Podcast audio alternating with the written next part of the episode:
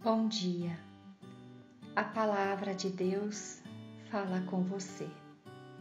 Sou Rosane, pastora da Igreja Evangélica de Confissão Luterana no Brasil, na paróquia de Maringá.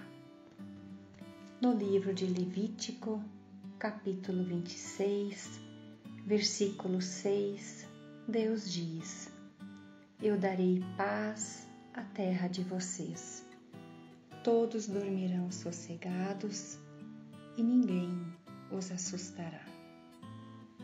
Deus diz esta mensagem para nós hoje.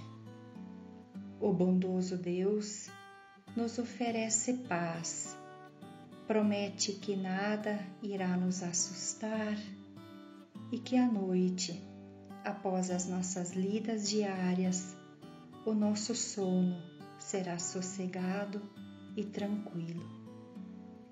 Deus é a paz profunda, Shalom. Ele habita o mundo e habita também as nossas mentes e os nossos corações.